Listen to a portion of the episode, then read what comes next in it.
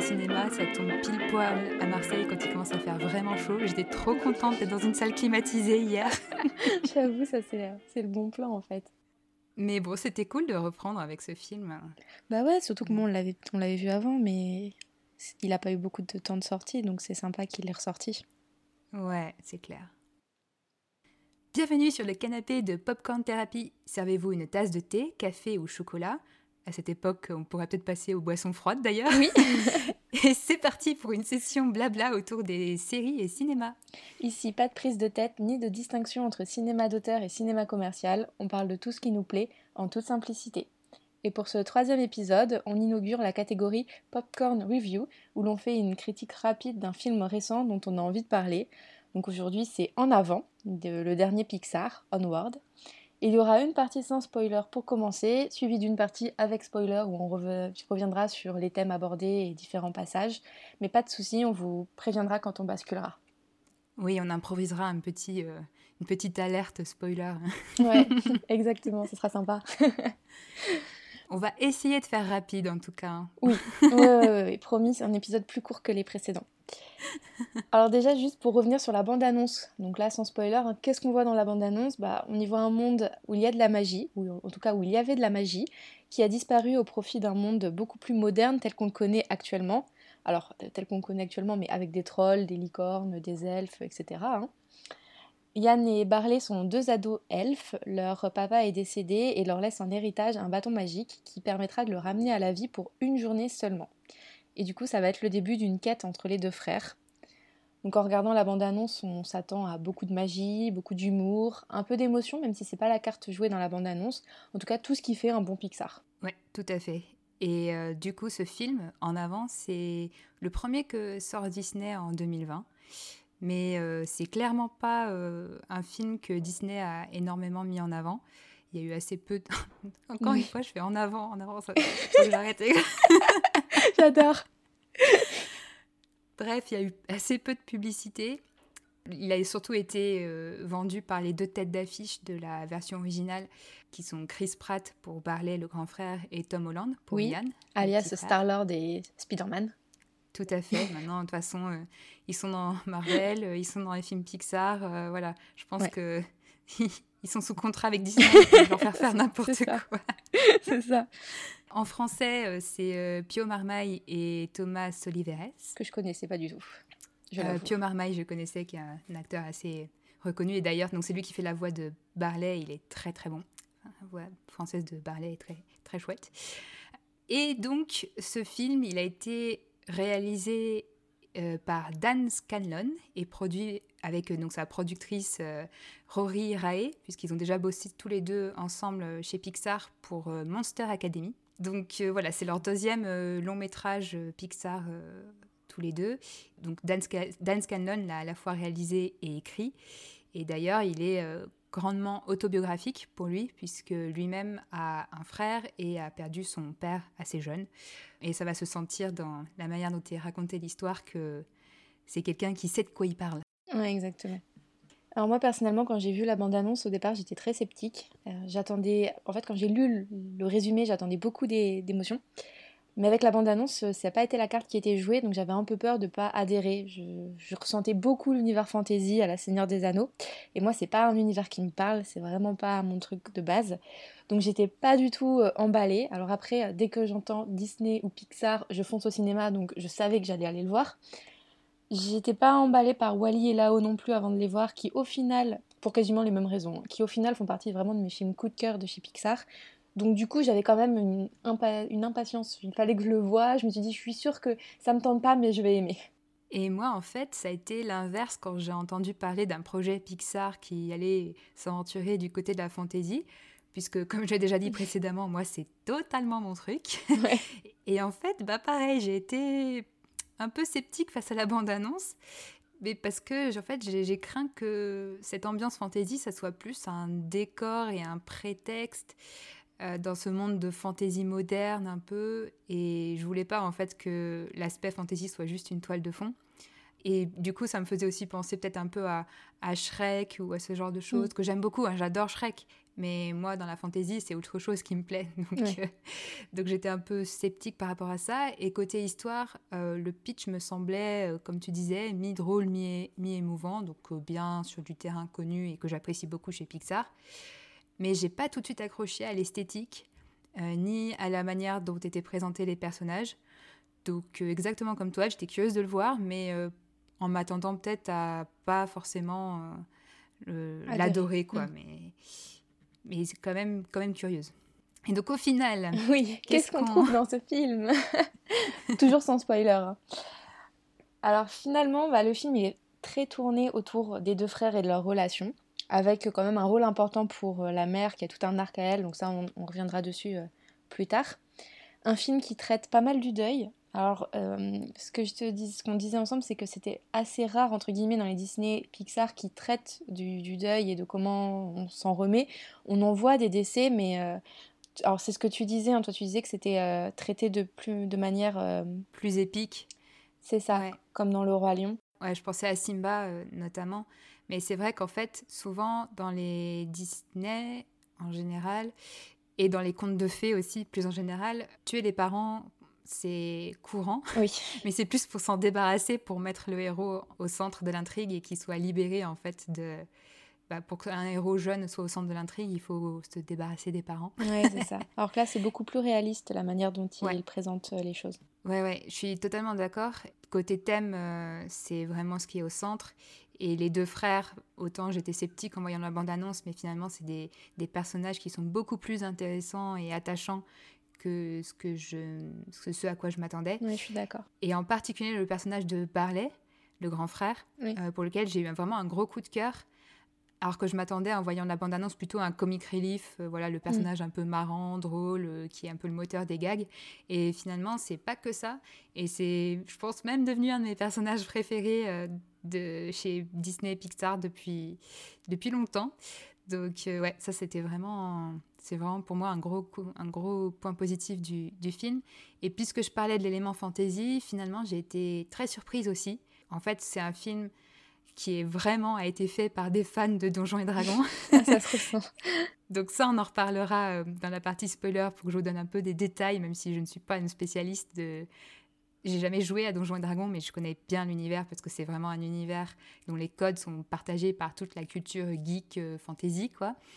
Il y a énormément de références euh, qui ne sont pas du tout seulement une toile de fond et quelque chose de traité en, de manière superficielle, c'est vraiment au cœur du film, au cœur de l'intrigue. Si on n'est pas amateur de, ces de, de, cet univers-là et de ces références-là, c'est pas pas très grave, c'est juste qu'on captera pas toutes les références, mais on n'a pas on pas besoin de maîtriser ces codes-là pour comprendre ce qui se passe. Oui, parce que personnellement, c'est pas du tout mon univers, c'est pas du tout euh, ce qui me plaît et euh, ça m'a pas empêché d'adorer le film et de pas avoir de passer à côté de, des références, c'est pas du tout gênant euh, pour apprécier le, film en lui-même. Ouais, totalement. Mais, mais, par contre, si on est soi-même amateur ou qu'on connaît ces références, ça rajoute vraiment euh, plein de clins d'œil. Euh, qui, enfin moi, la première fois où j'ai vu le film, et même la deuxième fois hier, j'avais vraiment un grand sourire à chaque fois que je retrouvais ces, petits, ces petites choses que, dont je savais à quoi ça faisait référence. Quoi. Et sinon, bah, c'est quand même un film prenant en lui-même, mmh, avec beaucoup de rebondissements et, et d'action. Ouais, beaucoup d'action. Beaucoup d'humour, beaucoup d'action. Bah, en fait, on suit une quête, hein, donc effectivement, ça, ça, se ressent, on, est pris dans l'histoire. Et vraiment, j'ai en revoyant là, je ne me souvenais pas à quel point les scènes d'action étaient aussi euh, efficaces et, et, stressantes à certains moments. donc, euh, mais c'est un, un, super bon point. Hein. on, est, on est vraiment accrochés, quoi. Ouais. Et puis, euh, une fin quand même assez inattendue, ce qui est plutôt rare quand même dans les films d'animation où souvent on, sait un petit peu comment ça va se passer, comment ça va se dérouler.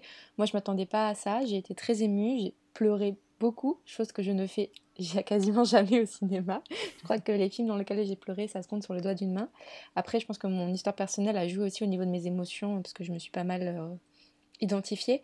Mais euh, voilà, j'ai vraiment beaucoup aimé euh, la fin aussi. Ouais, bah moi, au contraire, je pleure tout le temps. Hein, il n'en faut pas grand, il faut pas grand chose. en particulier avec Pixar, euh, en général, il, il, touche tout de suite euh, la corde sensible. Mais encore une fois, moi, je peux pleurer devant une publicité avec un petit chien. C'est pas, voilà. Et là, ça va pas manquer, du coup, encore une fois, avec ce film. ouais. Donc du coup, bah, un, bref bilan avant de passer à la partie avec spoiler. Moi, j'ai adoré le film et je le recommande. Certains vont se dire que c'est une pépite, voilà, qu'il faut absolument pas passer à côté. D'autres non, vont dire que c'est pas forcément le cas, c'est pas le Pixar dont on va se rappeler. Par contre, je suis quasiment sûre que tout le monde passera un bon moment, euh, appréciera, euh, voilà. Personne va sortir en disant "Ah, je me suis fait chier, j'ai envie de j'ai pas j'avais envie de partir au milieu du film." Si vous avez perdu un proche, bah, vous serez encore plus ému, je pense, parce que vous pourrez vous identifier pas mal euh, dans ce film.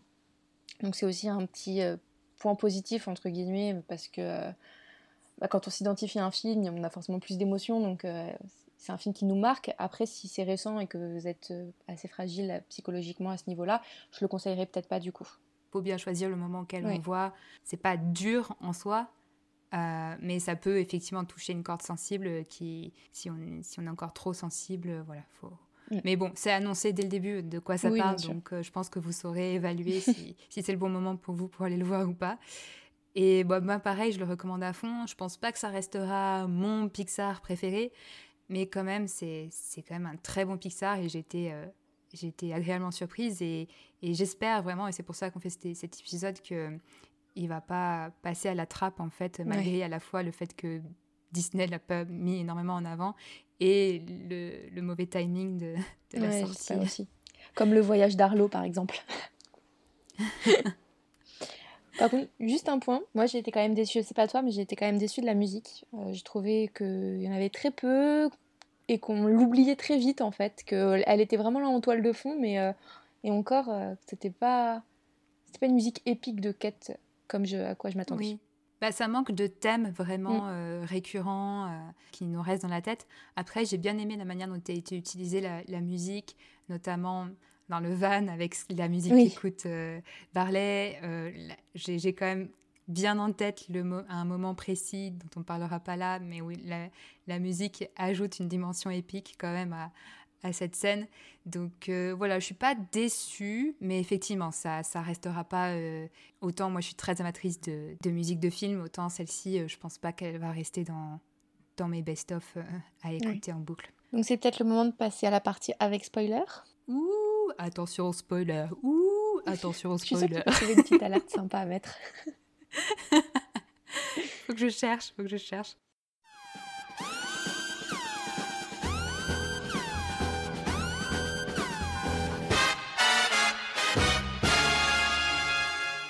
Alors, bon, donc attention, cette fois-ci, on va parler des détails de l'intrigue. Donc, si vous n'avez pas envie de, tout savoir ce qui se passe dans le film avant d'aller le voir, arrêtez-vous là. Et euh, rendez-vous au prochain épisode. Mais si vous êtes encore là, je vais pouvoir reparler un peu plus de cet univers et de la magie, et du coup de cet aspect fantasy, mais plus spécifiquement de la place qu'a la magie. Donc en fait, ça m'a donné l'impression que vraiment, là, la magie, elle représente les traditions, l'histoire, la culture, la connexion avec, euh, du coup, avec son passé, mais avec qui on est vraiment. Typiquement, il y a tous ces personnages qui ont oublié quelles étaient leurs leur forces, en fait, à cause de la modernité, entre guillemets. Mm. Par exemple, le centaure qui ne sait plus courir, euh, les fées qui ne savent plus voler, ce genre de choses, parce qu'ils sont venus feignants à cause de la modernité. Et donc, vraiment, c'est une critique du cynisme, de la modernité face à tout ça, et la manière dont euh, ça artificialise et coupe le lien avec d'où on vient et, et qui on est. C'est là-dessus que le personnage de Barley est important, puisque lui, c'est clairement, il se positionne comme l'emblème de la critique de, mm. de ça. Et c'est pour ça que j'aime autant ce personnage. Moi, il a vraiment suffi que dans la première scène avec lui, on montre euh, qu'il se bat contre la destruction d'un monument antique pour que je m'identifie totalement, totalement à lui, parce que je me retrouve vraiment dans ce genre de, de combat et de, revendication. Donc, je sais pas ce que tu en as, en as pensé de... Ah non, moi, moi ça ne m'a pas marqué. pour ça, un truc comme ça, on est vraiment différentes. C'est ça qui est génial aussi. Mais, euh, non, moi, ça m'a pas...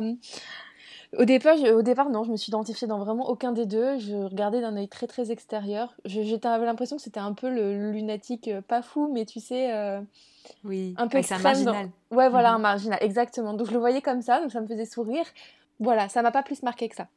Il y a cet aspect-là de Barley, mais du coup qui se, qui s'exprime par sa passion pour euh, un jeu qui est basé sur les sur le, passé de leur monde.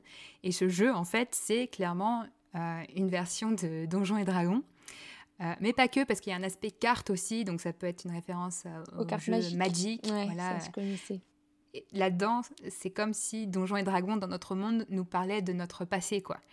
Et, euh, et c'est pas absurde d'ailleurs, parce que petite euh, aparté de, de, geek de fantasy, euh, Tolkien, donc, qui a écrit Le Seigneur des Anneaux, l'a écrit à la base pour créer une mythologie, un, mythe fondateur à la Grande-Bretagne. Il l'avait pensé comme ça au début. Donc ça, voilà, ça, a du sens. La fantasy, à la base, c'était aussi pour parler d'un espèce de passé mythique. Et, et, la mythologie, c'est un peu l'ancêtre de la fantasy, donc ça, fait, ça fait sens.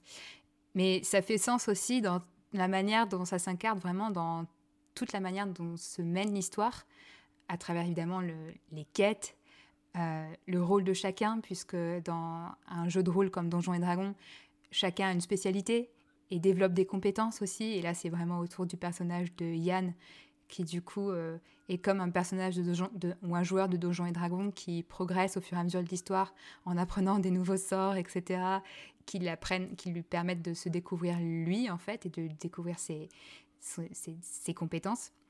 Euh, l'histoire du choix aussi, puisque euh, ça, c'est très fort dans le jeu de rôle. C'est que pour ceux qui connaissent pas du tout l'univers du jeu de rôle, bah évidemment, c'est un peu le même principe que l'histoire dont on est le héros. Donc, les joueurs ont une liberté de choix qui, dans ce qu'ils choisissent de faire et ça influence le cours de la partie, euh, l'histoire qui se développe, etc. Et là, il y a plein d'endroits, plein de moments dans l'histoire où euh, voilà, Barley et, Yann doivent faire un choix sur quel chemin ils doivent prendre, trouver des indices pour essayer de pas tomber dans des pièges. Enfin voilà, c'est vraiment du 100% Donjons et Dragons quoi. Donc voilà, je, pourrais aller longtemps hein, sur cette, euh, cette thématique, donc je vais m'arrêter là. Mais encore une fois, on n'a pas besoin de connaître ces références-là pour apprécier. Mais c'est chouette d'avoir ces, ces petits clins d'œil. Mais du coup, il y a des thèmes moins fantastiques et plus réalistes, entre guillemets, qui sont abordés. Oui, comme dans tous les Pixar. Effectivement. C'est top. On a parlé tout à l'heure du rôle de, de la maman. Ouais, c'est vrai que on... bon, le cœur de l'histoire, c'est les deux frères qui font leur quête, mais la mère des héros, elle euh, se lance dans sa propre quête, qui lui fait d'ailleurs rencontrer un super personnage, enfin peut-être super, je sais pas, mais il est, marrant quand même, la, la, manticore. Moi j'ai eu du mal, tu vois. je te jure, hein, j'ai, quand, la première fois j'avais un peu de mal, et là quand je l'ai revu euh, aujourd'hui, je me suis dit non, je sais pas pourquoi ce personnage, j'accroche pas, je, je sais pas pourquoi. Pareil, j'aime bien ce qu'elle représente, mais je j'accroche pas énormément non plus. La mère est plus intéressante. Quoi. Mais en tout cas, oui, c'est cool qu'elle rencontre des personnes, qu'elle, a tout un arc en fait à à elle toute seule qu'elle vive. En fait, elle vit un peu sa quête de son côté, hein, bon, à la recherche de, ses fils, forcément c'est raccroché à ça, mais elle a quand même euh, son chemin, son périple de son côté. Ouais. Et moi, ce que j'aime beaucoup, c'est du coup la manière dont elle est traitée. Elle va à la poursuite, entre guillemets, de ses fils, mais pas pour les empêcher de mm. faire quoi que ce soit, plutôt pour les aider, pour être à, leur soutien, euh, pour euh, leur apporter vraiment ce qu'ils ont besoin. Et c'est littéralement à la fin, elle, elle apporte, euh, elle apporte les armes qui vont permettre à, ses fils de, de vaincre le dragon. quoi. Elle-même a sa petite séquence de, épique face au dragon, mais, mais elle est vraiment là en, en, soutien, mais en même temps, elle dépend pas de ses fils, elle a, elle a ses histoires à elle, mais vraiment, elle est, elle est vraiment, j'aime beaucoup la manière dont est développé ce, ces personnages. Big up aussi à Pixar qui continue à aller dans le bon sens, euh, côté euh, diversité et représentation. Donc euh, voilà, représentation de familles monoparentales. Et de familles recomposées aussi. Oui, aussi. Et du coup aussi de, une mention totalement casuale et qui pourrait totalement passer inaperçue d'un couple homosexuel. Alors moi c'est passé totalement inaperçu. Je crois que en fait c'est normal pour moi. Du coup je le remarque même pas. Bah, c'est le but. Hein. Oui, bah, je pense que hein. c'est vraiment le but. En fait, c'est le moment où euh, les, les, deux policières arrêtent le, le, van. Les deux garçons sont camouflés en leur euh, beau-père. Je ne sais plus comment il s'appelle, euh, le centaure. je sais plus non plus. Et il y a une des policières qui, qui a de la compassion pour ce beau-père en disant Mais c'est vrai que c'est pas facile d'élever les enfants de, de sa compagne, quoi. Et elle dit Moi, avec ma compagne, j'ai un peu ce problème-là, etc. Donc c'est juste qu'elle dit, elle parle de sa compagne au féminin, quoi. Donc, euh, ouais, bah, tu vois, je me, suis dit oui, mais j'ai pas dit ouais, c'est vrai, c'est top, hein, c'est cool. Mais c'est pas appuyé, quoi. C'est vraiment lancé comme ça pour vraiment participer à cette idée que c'est pas un, enfin, ça n'a pas besoin d'être au cœur et appuyé pour montrer ah vous avez vu ce qu'on, c'est juste pour le faire rentrer dans bah, dans le décor quoi. C'est juste bah, euh, comme ils avaient fait avec euh, Toy Story 3. C'est ça, oui, c'est ça. Dans, dans, Toy Story 3, je crois, quand il y avait un couple qui amenait euh, leur fille à l'école. Et ça avait fait un... Bon, je crois qu'on en a parlé dans un des épisodes, mais ça avait fait scandale, et des pétitions étaient sorties, etc. Donc c'est cool qu'ils continuent quand même. C'est sûr. Autre thème qui est traité, mais pas non plus approfondi, c'est le fait de s'assumer et de ne pas avoir peur des autres. Mm. Alors j'allais dire que c'était un thème récurrent dans les Pixar, mais en fait je suis pas sûre, j'ai réfléchi et j'ai pas retrouvé d'autres Pixar vraiment où ça parlait de ça un peu en thème principal. Parce qu'il y a une... on, en, verra, tu me diras après si t'en as, mais en tout cas je trouvais qu'il y avait une grosse différence entre Yann et Barley, où Yann a limite un peu honte de son frère qui assume ses passions, il a peur d'être ridicule, quand je pense à la scène quand son frère vient le chercher à l'école, où il essaye de faire genre non non c'est pas mon frère, je le connais pas, c'est horrible, ça me fait de la peine en fait, et, mmh et en fait tu sens que c'est pas euh, méchant de la part de Yann, mais c'est que même lui, il a peur de faire un geste de travers et que les personnes euh, ne l'aimeraient plus, parce qu'il serait différent. Et qu'on se rend compte à la fin que cette peur, en fait, elle n'a pas lieu d'être et qu'une fois qu'il s'accepte grâce à son frère hein, et qu'il assume qui il est, ses passions, etc., la magie, et ben c'est là qu'il finit par se faire des amis à la fin du film. Et je trouve que c'est une belle morale, en fait. Ouais, non, c'est clair. C'est pas, c'est pas forcément au, centre parce qu'en fait, toute la, quête de Yann, c'est vraiment pour prendre confiance en lui. Donc, s'accepter face au regard des autres, c'est l'un des aspects, mais pas le seul.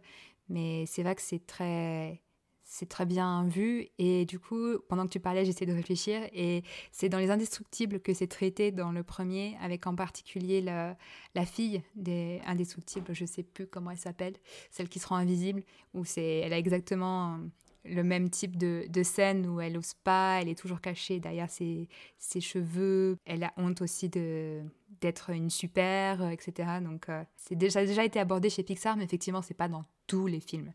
Mais donc on passe sur le thème le plus important, le plus euh, capital, entre guillemets, c'est la relation entre les deux frères.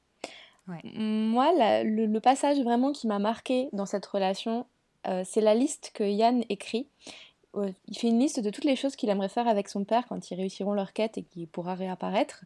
Donc, on trouve vraiment toutes les choses classiques qu'un enfant fait habituellement avec son père, typiquement apprendre à conduire. Ouais. Et à la fin du film, en fait, Yann réalise que toutes ces choses, il les a fait au cours de sa quête ou dans sa, dans sa vie avec son frère. Alors déjà, je trouvais ça hyper euh, touchant parce qu'on voit l'évolution de la relation entre les deux frères qui au départ ne sont pas du tout proches et qui, au cours, euh, au fur et à mesure du film, se rapprochent et ont une vraie relation fraternelle. Et euh, ensuite, ça m'a fait penser à tous ces arguments qu'on entend venant, bah, par exemple, de la manif pour tous, hein, qui sont là en mode ah non, un enfant doit avoir une père et une mère, c'est capital, c'est important, etc. Et là, on voit clairement que toutes les choses qu'il voulait faire avec son père, eh ben, il n'a pas eu besoin entre guillemets de son père pour les faire, qu'il a pu les faire avec son frère ou dans beaucoup de familles aussi. Il y a des, enfants qui disent bah moi, mon, père c'est ma maman en fait aussi parce que t'es pas obligé de le faire avec ton père, tu peux le faire avec ta mère, avec un, avec un frère, avec euh, un cousin, avec euh, ton meilleur ami. Clairement, on voit que toutes ces choses-là, il n'a pas, il n'a pas eu besoin de son père pour les faire. Et ça met un peu en avant les familles euh, monoparentales et ça permet à certains enfants de s'identifier. Et là, on revient sur le fait que c'est autobiographique de la part du réalisateur. Ça se sent, quoi. Ça se sent, totalement. Dans la manière dont c'est traité, dans, dans les dialogues, dans des petits détails, c'est c'est mm. vraiment marquant. Et euh, le passage de apprendre à s'insérer dans l'autoroute. Ah, on a tous vécu Je pense que tous ceux qui sont passés par là s'y reconnaîtront. Mais oui, mais oui, mais c'est horrible, mais oui. Tout le monde avait passé par là. C'était génial. Mais c'est ça qui est vraiment pas mal avec ce film, c'est qu'il y a plein de petits passages comme ça où on se reconnaît dedans. Non, mais complètement. Et euh, du coup, dans cette quête, en fait, on voit vraiment la personnalité des deux frères et puis aussi leur objectif. On voit que Yann, tout ce qu'il veut, c'est retrouver leur père. C'est pour ça qu'il fait cette quête. Alors que Barley, c'est justement euh, l'aventure, retrouver la magie, faire une quête, etc. L'excitation euh, du voyage. Et on réalise du coup mm. petit à petit que Barley aussi finalement ressent quand même le besoin de voir son père. Il l'explique dans la scène de la grotte là qui est hyper émouvante mais que lui, au contraire, il cache ses émotions dans l'humour, qu'il est très positif, et ça permet bah, à Yann, je trouve, de lui, bah, au final, de lui faire prendre confiance en lui, de se dépasser, de devenir moins peureux, moins triste, de grandir tout simplement, et je trouve euh, la relation est hyper bien amenée. c'est clair que Barley, ce qui l'intéressait, c'est la quête. Encore une fois, c'est un message de fond récurrent dans la fantaisie que c'est le voyage qui compte plus que la, destination. Et même si la destination, pour le coup, elle, est importante pour euh, Barley, en gros, à la fin, ça se renverse, puisque Yann se rend compte que c'est ce voyage, c'est cette quête qui l'a vraiment changé, plutôt que la, que le, résultat de cette quête, puisqu'il ne voit pas son père, il, ne peut pas interagir avec lui, alors que Barley, qui encourageait du coup à, euh, le fait que bah, tout est dans la quête, au final, lui, c'est la destination qui, dont il avait besoin, puisque ça lui permet de se libérer d'un poids avec lequel il a vécu et avec lequel il a apparemment bien vécu, mm. mais euh, qui il doit certainement être libéré vraiment de quelque chose de, lourd euh, qu'il a réussi à cacher à la fin. Donc euh, j'ai bien aimé ce renversement et je, trouve, je, le trouve très bien traité tout au long du, du film. Quoi. Je suis d'accord. Mais du coup, parlons de la fin pour euh, conclure euh, ce podcast. Pourquoi est-ce que cette fin nous a émus, surpris? Voilà, on a parlé de fin inattendue et très émouvante. Moi, je trouve que la fin, on la sent déjà quand il y a eu le sacrifice de Barley avec Geneviève. Guinevere. Guinevere, oui. À chaque fois, j'ai du mal à savoir si c'est français, en anglais. Euh. En français, c'est Guénovir, mais oui, c'est euh, c'est Guenièvre. C'est ça, ouais. ouais. Ça aurait pu être Guenièvre, mais ils ont gardé le Guénovir, qui fait encore plus médiéval d'ailleurs. c'est ça. Et du coup, euh, je trouve que comme c'est justement c'est lui qui a fait entre guillemets le plus gros sacrifice, parce qu'on tout le film on voit que sa voiture c'est son bébé en fait. Je suis très contente que à la fin ce soit qu'il a entre, guillemets un happy ending, qu'il puisse dire au revoir à son père. Parce qu'au final, on a vu Barley faire grandir Yann, faire prendre confiance en lui. Et euh, je me suis posé la question, moi, bon, avant de voir cette fin, ok, euh, Barley, il a donné tellement à Yann pendant tout ce voyage, mais qu'est-ce que Yann a apporté à Barley en fait? Et, du coup, j'avais un peu de peine pour lui, parce que jusqu'à la fin, je me disais, mais il ressort avec quoi? Alors que c'était mon, mon perso préféré. Et ça m'a bon, ça m'a encore plus touché en fait le fait qu'il puisse voir son père et l'histoire qu'il raconte dans la grotte parce que c'est vrai que moi, bah, mon, mon, père, il était à l'hôpital aussi, il était malade aussi. C'est vrai que j'ai pas, je ne l'ai pas beaucoup vu à l'hôpital, j'y allais très très peu parce que c'était dur de le voir comme ça. Euh, contrairement à Barley, je, moi je le regrette pas parce qu'au contraire j'ai énormément de souvenirs euh, avec mon père et je préfère en fait avoir ces souvenirs là en tête que d'avoir une image de lui malade. Mais du coup je le comprends totalement et je m'identifie totalement à lui euh, et c'est vrai que que ce soit lui ou la, enfin que ce soit le passage dans la grotte ou que ce soit à la fin, je trouve ça, mais bah ouais, je pleurais comme une madeleine, quoi. ah non, non, mais c'est très bien vu, très bien. Ça touche euh, directement euh, là où il faut, quoi. du coup, ce dont on a déjà parlé, qu'en gros, c'était finalement des deux. Yann, lui, il a grandi avec ce manque, avec cette frustration et presque une jalousie, en fait, mm. envers Barley, du fait que Barley, lui, il a trois souvenirs de son père. À la fin, il, dit, ouais, il se rend compte que c'est quatre, en fait, puisqu'il lui cache le quatrième souvenir. Et voilà, il est vraiment frustré, quoi. Et du coup, il, il, grandit avec ce manque en étant persuadé qu'il faut qu'il trouve un moyen de remplir ce manque. Alors que finalement, Barley, lui, on, on, découvre que lui, il grandit lui avec un regret, quoi. Avec euh, presque une forme de culpabilité, mais plus sous la forme d'un regret. Et que bah, finalement, euh, le renversement euh, arrive avec Yann qui apprend à se décentrer lui-même, puisqu'il est très égoïste en fait ah pendant la, majorité du, film. Et, le pic, c'est euh, le fait de, de, dire à Barley qu'il est que c'est un loser quoi. Ah donc euh, c'est le moment le moment dur aussi du, film. Mais tout ça pour arriver à un Yann qui finalement arrive à se décentrer de lui-même et du coup à, bah, à annuler sa frustration grâce à la reconnaissance qu'il a maintenant envers euh, son frère et à la, au rôle qu'a eu son frère dans, dans, sa vie. Et du coup, d'arrêter d'être jaloux quoi, de, ce grand frère et, euh, et, de, lui, de lui reconnaître euh, sa valeur. Parce que voilà, c'est, pour, c'est, ça aussi, c'est que même si c'est centré autour de Yann, le but de l'histoire, c'est de montrer à quel point Barley, dans sa vision du monde, dans son côté euh, marginal, et ben il a, il a, tout le monde le prend pour un loser. Hein. c'est pas que son frère. Donc, à part sa mère qui le soutient quand même. Mhm. Mais sinon, on, il y a plusieurs personnages secondaires qui, qui parlent de Barley comme d'un loser, quoi. Donc, euh, la, morale à la fin, c'est vraiment de, de, revaloriser ce, cette façon de voir les choses en décalage avec euh, la course à la modernité, etc. Donc, de revaloriser cette façon de, de voir le monde, quoi. Donc, moi, c'est ce qui m'a aussi personnellement touchée par rapport à mon, bah, moi, ce en quoi je, je crois aussi. Donc, c'est ça touche plein de cordes sensibles, hein, ce film. Différentes, ouais, c'est vrai. Et du coup, je finirai juste sur une phrase que mon copain m'a dit, c'est que parce que pour lui, c'est pas une fin triste, comme je, comme moi je, le pense. Pour lui, euh, bah, le fait qu'un des deux frères ait pu voir son père, c'est déjà euh, joyeux. Et il me dit, m'a dit un truc qui est pas mal du tout, c'est qu'au final, c'est pas celui qui voulait le voir le plus son père qui l'a vu, mais au final, c'est celui qui en avait le plus besoin. Et c'est peut-être ça la, la morale de l'histoire et là une belle fin en fait pour ce film. Ouais, totalement. Bon bah voilà, c'est terminé pour euh, ce podcast. maintenant que les cinémas sont ouverts, on vous encourage à aller voir ou retourner voir en avant, évidemment, vous avez compris. Hein. on, le, conseille à fond. Et plus largement, on, espère, nous aussi, profiter à fond de cette, ces réouvertures et d'aller voir plein de films dans ces prochains jours et prochaines semaines. Donc, on a prévu que notre prochain épisode sera justement consacré à un zapping des films qu'on aura vus pendant ces premières semaines de, de réouverture. Et du coup, bah, une revue de ce qu'on aura vu, ce qu'on conseille ou pas. Voilà.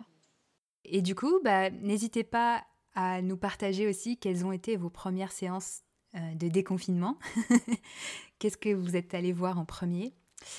Et plus largement, n'hésitez pas à venir papoter avec nous sur, euh, sur Instagram, sur notre magnifique page euh, Popté Podcast qui est magnifiquement tenue par Charline. et sur notre modeste page Facebook euh, Popcorn Therapy qui est très modestement tenue par moi. Ouais, c'est moins, moins la page Facebook maintenant. Écoute, hein, c'est pratique quand même. Et vous pouvez écouter les épisodes du podcast sur Encore, encore, encore, bref, Spotify, Apple Podcast et beaucoup d'autres applis de podcast. Et si jamais on n'est pas encore présente sur votre application préférée, dites-le nous, on essaiera d'y remédier. Exactement. Et on vous dit à la prochaine. Bye.